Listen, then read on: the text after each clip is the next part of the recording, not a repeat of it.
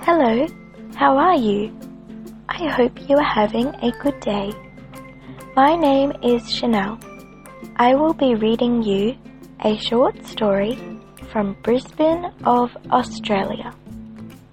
Welcome to my home. Hello, I am Lily. Welcome to my home. There is a living room, three bedrooms, two bathrooms, a study, and a kitchen in my home. Look, my father and mother are watching TV on the sofa in the living room. Here is my study. You can see many books and a computer in the room. My brother and I do our homework here. We are all very happy. Thank you so much, Chanel. You read this story to us very clearly. Thank you. Now, look at, uh, let's have a look at this short story, some words. First of all, living room. Living room. 我们都知道 L I V E live. Where do you live? I live in Beijing. Chanel lives in Brisbane of Australia. 所以呢，live L I V E 这个字呢，当它变成 living room 的时候，把 e 给去掉，加一个 i n g living。living room 是 lounge 的另外一种说法，lounge 也就是客厅的意思。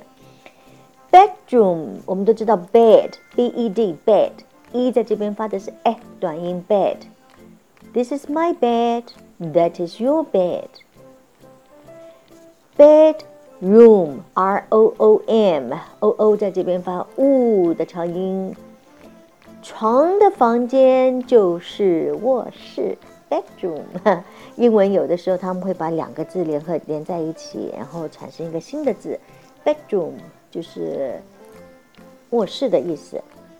bathroom 跟 bedroom 的原理是一样的，bath，b a t h，t h 在这边是发，舌尖要伸出来，在上面和下面啊齿之间，bath 是洗澡，是那个浴缸的 bath。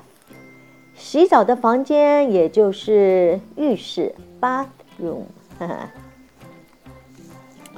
Study，study，我们都知道，study 是啊读书的意思。A study，在这边呢，这个 study 就变成了一个书房。Kitchen，kitchen，kitchen，高音在第一段，t 在这边是 silent word 不发音。Kitchen，c h 发的是。ch，C H 连在一起，它就只有两个可能性，一个是发 ch 的音，一个是发。在这边是发 ch kitchen。Here is my study. Look, he's taking you for a look around his house. Computer, computer, computer，高音在第二段，电脑。啊，我们都知道 homework，它其实也是两个字组合。